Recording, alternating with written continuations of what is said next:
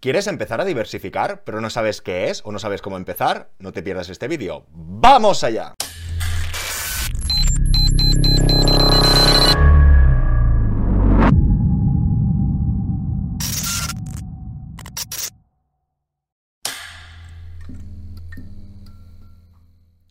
Hola a todas y todos, bienvenidos al Banquero del Pueblo. Recordad a los que no me conozcan que llevo máscara porque actualmente trabajo en entidad financiera y cuando lleguemos a los 100.000 suscriptores nos veremos las caras. Y en este sentido, daros las gracias, muchas gracias, porque ya hemos llegado a 12.000 suscriptores y seguimos subiendo. Y aún faltarán todos aquellos que os animaréis ahora, ¿verdad? Venga, suscribiros. Hoy vamos a hablar de la diversificación. Sería en cierta manera la continuación del vídeo que os dejo por aquí, de cómo diseñar una cartera de inversión o qué es una cartera de inversión. Diversificar es algo fundamental que tendríamos que entender todos nosotros para saber qué hacer o para saber cómo planificar o gestionar nuestro patrimonio. Como de costumbre iremos de extremos, porque hay gente que quiere diversificar mucho y gente que no quiere diversificar nada. Y entre estos extremos nos encontraremos y a partir de aquí intentaremos trazar ese camino o estrategia para conseguir nuestros objetivos. Empecemos. ¿Y qué mejor ejemplo para empezar que la madre o padre de todos los fondos de inversión del mundo, BlackRock? ¿Qué nos dicen? ¿Qué significa realmente diversificar las inversiones? Diversificación es la técnica de asignar las inversiones a activos diferentes y variados para ayudar a minimizar el riesgo. Esto puede significar la mezcla de diferentes vehículos de inversión, exposiciones a industrias y geografías. Y ahora seguiremos brevemente de la mano del Santander. ¿Por qué es tan importante diversificar las inversiones? Encontrar el equilibrio entre la rentabilidad y el riesgo es uno de los retos que se plantean los inversores. Y para conseguirlo, la diversificación es un método muy útil y que está al alcance de cualquier perfil inversor. En términos generales, diversificar es elegir varias opciones en lugar de una sola. Y si hablamos de inversiones, significa dividir los recursos disponibles para asignar cada parte a activos diferentes. De esa forma, en caso de que uno de los activos represente pérdidas, estas afectan únicamente a la parte del capital invertido en él y no la totalidad, como si ocurría anteriormente. ¿Cómo diversificar las inversiones correctamente? Invertir en diferentes activos, combinar varios sectores, acudir a otros mercados y utilizar diferentes plazos. Como acabamos de ver, básicamente diversificar es no poner todos los huevos en la misma cesta. Porque si los pones todos en la misma cesta, si se rompe la cesta, romperás todos los huevos. Con lo que nos sugieren que tenemos que diversificar en diferentes cestas, en diferentes productos, activos. Activos, recordaros que es lo que hay dentro de una inversión. Si hablásemos de un fondo de inversión que los activos que hay dentro fueran bonos del tesoro, sería un fondo de renta fija. Si es un fondo de inversión que tiene acciones de empresas tecnológicas, sería un fondo de renta variable. Es decir, activo es la denominación D. Igual que si alguien invierte en tocho o en inmobiliario, será un activo inmobiliario que se podría asemejar, si percibes un alquiler mensual, a una renta fija. Después de explicar esto, muchos dirán, pero banquero, con tantos sectores, países, activos diferentes, ¿yo qué sé qué puedo hacer? Pues ahí está la clave de haber visto el vídeo que os he recomendado al principio y donde nos vamos a ayudar de la temporalidad para poder asignar esos activos. Y bajo mi punto de vista, diversificar sería sinónimo de planificación. Planificación patrimonial o fiscal. Es decir, diversificar es seguir un plan, seguir una estrategia que nos tiene que conducir o nos tiene que llevar a un objetivo concreto. De la misma manera acabamos de leer que cualquier persona con dinero, con más o menos dinero, le interesa diversificar. Está claro que quien tenga un millón o que tenga 100.000 o que tenga 1.000, lo que va a interesar es que crezca ese dinero. Lo que pasa que en función del punto de partida de cada uno, algunos tienen todos los deberes hechos, algunos medios, algunos tienen los deberes equivocados y aquí es donde vamos a intentar ordenarlo y enfatizar que esto es una sesión introductoria o de continuación, en ningún caso vamos a sacar todo el jugo que tiene este tema.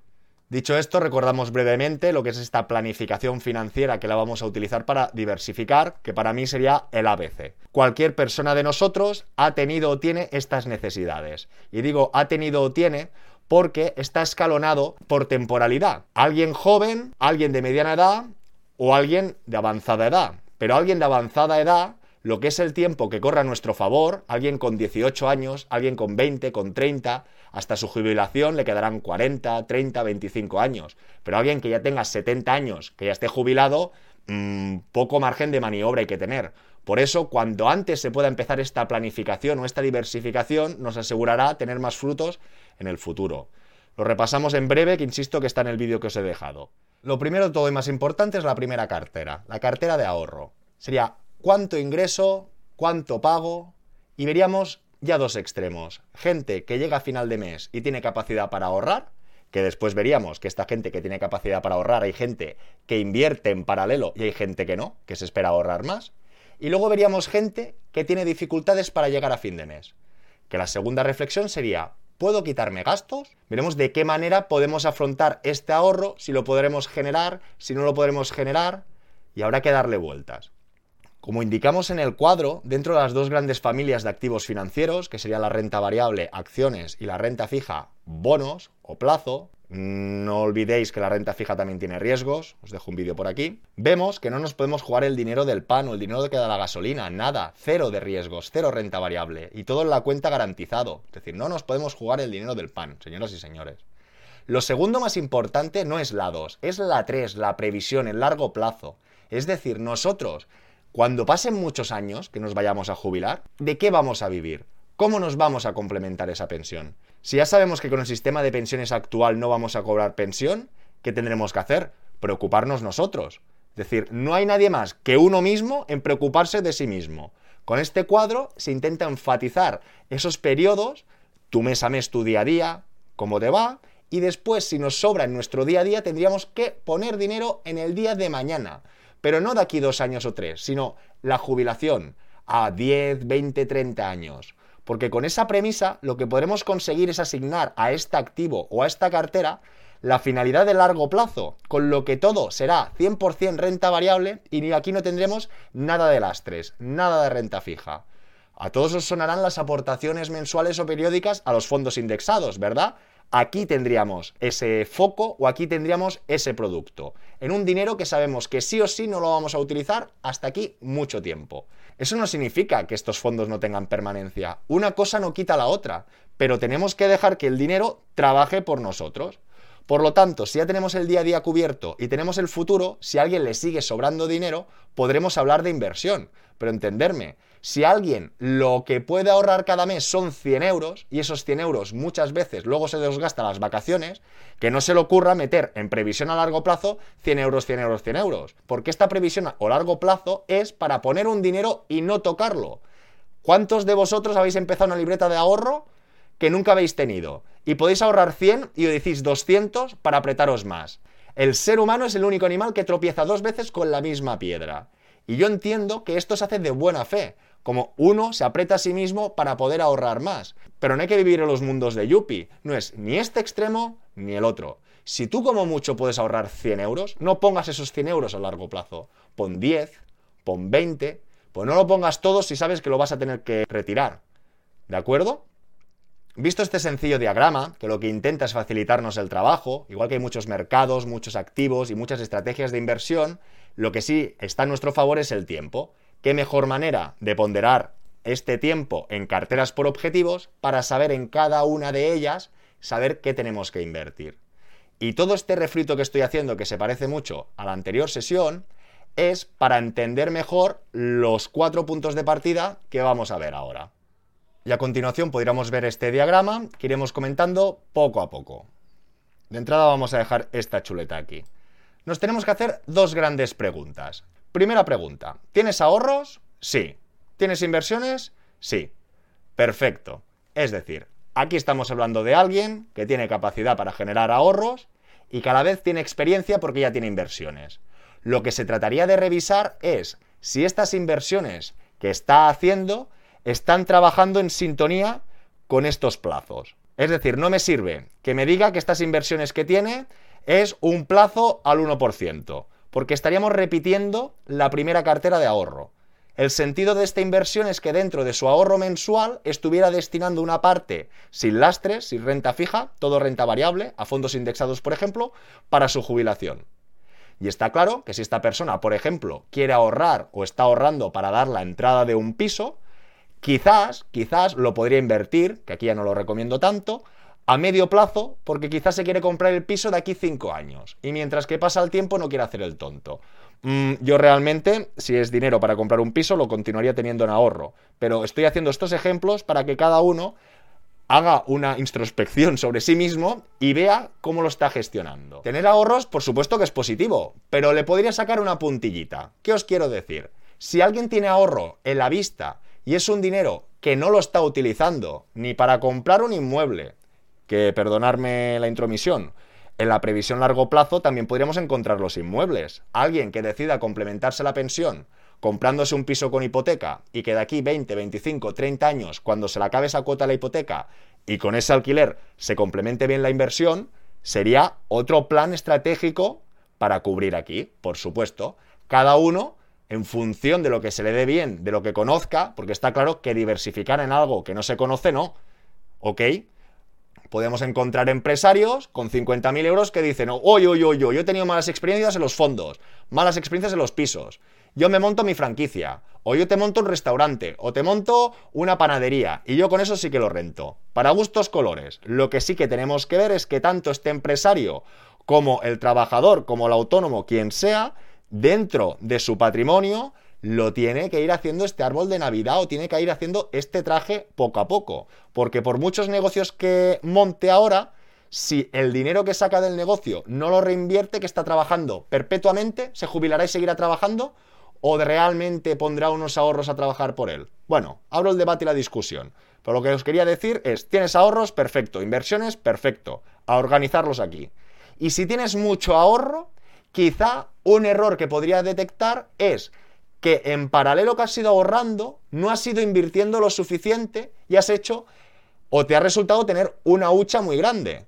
La hucha muy grande está muy bien, pero me encuentro muchos casos que tienen un patrimonio acumulado sin invertir y no saben qué hacer con él. A veces es peor el remedio que la enfermedad. Es decir, si antes tú de acumular 50.000 euros, por decir un ejemplo, durante cuatro años anterior, a nivel de cada mes, es decir, 48 meses, hubieras invertido en ahorro 500 euros, ya tendrías la mitad de este dinero trabajando para ti y desde hace cuatro años una parte, otra parte 3, 2, 1. Y esto es la ventaja que tiene el DCA, que sin darte cuenta, el riesgo que adoptas del mercado es en poca cantidad y poco a poco te vas sumergiendo en el mercado y hay que dejar paciencia, la paciencia paga, y hay que dejar que trabajen los productos. Pero si por no decidir esta inversión tú lo acumulas en cuenta, han pasado cuatro años, cuatro años que no has tenido nada invertido y tú ahora te ves con ese monto de dinero. Insisto que en positivo. Pero ¿qué pasa? Ahora imagínate que invierto ahora los 50.000 de golpe. Si hubiese pasado lo mismo que el año pasado, con el efecto sorpresa de la guerra de Ucrania, o con el COVID, o con las crisis de deuda, o con las quitas, si siempre vienen fantasmas, mm, ¿qué haces? ¿Hubiese invertido 50? ¿Hubieses visto cómo estuvieran cayendo un 40%?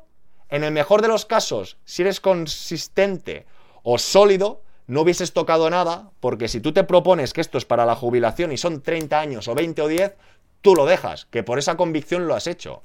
Pero a la práctica, mucha gente que invierte, cuando invierte cantidades más gruesas, que no lo hace paulativamente, por eso pongo este ejemplo de 50, que para alguien pueden ser 10, 20 o 30, para poner un ejemplo, a la que cae el mercado, ¿qué hacen? Se van con pérdidas. ¿Os acordáis al principio de la sesión que decía que la gente compra arriba y cuando está abajo vende? Que hay que hacer a la inversa. Por esto es lo mismo. Alguien que no esté bien planificado, alguien que no haya tenido una buena planificación financiera, invierte de golpe esos ahorros que podría haber ido invirtiendo poco a poco desde ya hace 4, 5, 10 años, 2 o 3, me lo invento, mm, le da una presión psicológica que muchas veces, si no se tiene mucha experiencia, o confías con tu gestor, que ya sabéis que también estamos en un momento que confiar con el gestor poco o nada, cometes errores. Por lo tanto, tener ahorros e inversiones perfecto, pero tendríamos dentro de esta figura o esta distribución no ahorrar tanto y no ahorrar tanto, perdonad la expresión, o en paralelo ir invirtiendo más. Sigo que si no nos salimos de aquí. Segundo caso, ¿tienes ahorros? Sí. ¿Tienes inversiones? No. Aquí sencillamente sería ya como un poco del símil del primero. Si tienes ahorros y no has hecho ningún tipo de inversión, tendrías que empezar a hacerla. ¿Cómo empezaría? De extremos. Si tú ya tienes el ahorro, vete a extremos. De lo que ahorres mensual, un 10% o menos, una parte, algo significativo, lo aportas a un fondo indexado y empiezas a ver cómo trabaja. Explicado esta primera parte, que sería más positiva, porque es gente que ya goza de ahorros, que aquí quizá lo que comento o lo que sugiero es que antes de tener un monto tan grande de ahorros ya empiecen a diversificar o empiecen a hacer aportaciones periódicas en fondos, encontraríamos una parte más negativa, que sería, ¿tienes ahorros? No. Aquí tendríamos un caso que no tiene ahorros y tiene inversiones. Tendríamos que ver qué tipo de inversión son. O si precisamente no deja tener ahorros porque automáticamente todo lo que ahorra lo invierte. En este sentido, tener ahorros, tendríamos que hacer un paréntesis o una mención a que dentro de este ahorro tendríamos que tener un plan de emergencia. Es decir, realmente la libertad financiera es cuántos meses tú aguantas sin trabajar. De la misma manera que podrías tener mucho dinero invertido e ir vendiendo participaciones cada año, los primeros seis meses o diez, está claro que no tendrías que por qué vender nada, tendrías que tener tu plan de emergencia. Aquí estoy siendo un poco ambiguo, porque quiero decir que dentro de estos ahorros es ¿Estos ahorros son los únicos que tienes? ¿O ya tienes tu plan de emergencia y no tienes ahorros?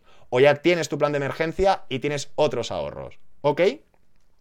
Y el último caso, ¿tienes ahorros? No. ¿Tienes inversiones? No. Aquí quizás sería el peor caso o el caso más triste o negativo y es tendríamos que ver en nuestro día a día, en nuestro mes a mes, si podemos reducir costes, en qué situación estamos o ver cómo podemos reducir estos costes. Alguien que pague un alquiler de 700 euros y no pueda ahorrar, le daría una vuelta a intentar girar la tortilla y que ella tenga y que esa persona sea propietaria de su propio inmueble.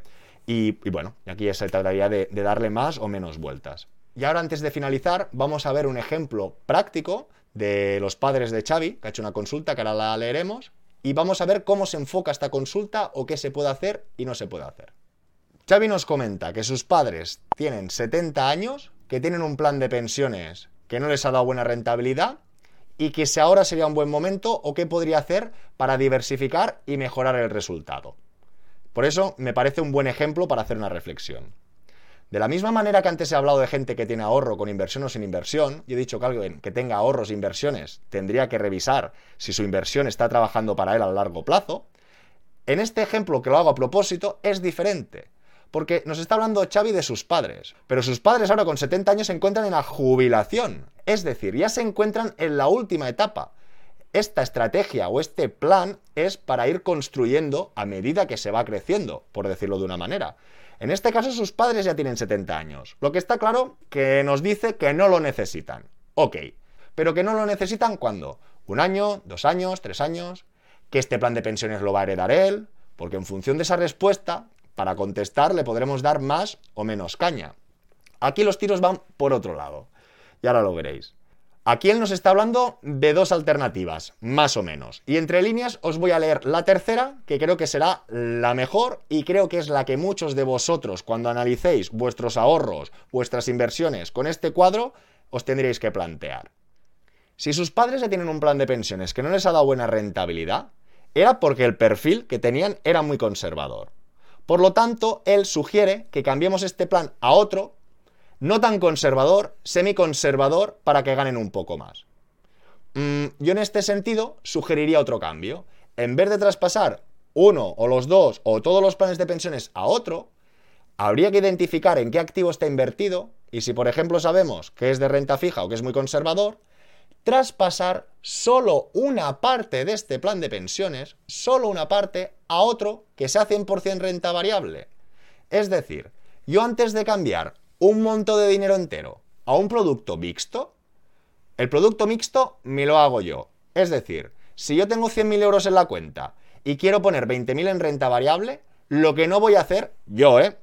100.000 euros en un fondo mixto que tenga una exposición de un 20 o un 30% en renta variable. Yo si quiero hacer eso, me dejo los 80.000 en la cuenta y los 20 o 30 que quiera poner a renta variable, cojo un indexado o un fondo predispuesto a trabajar.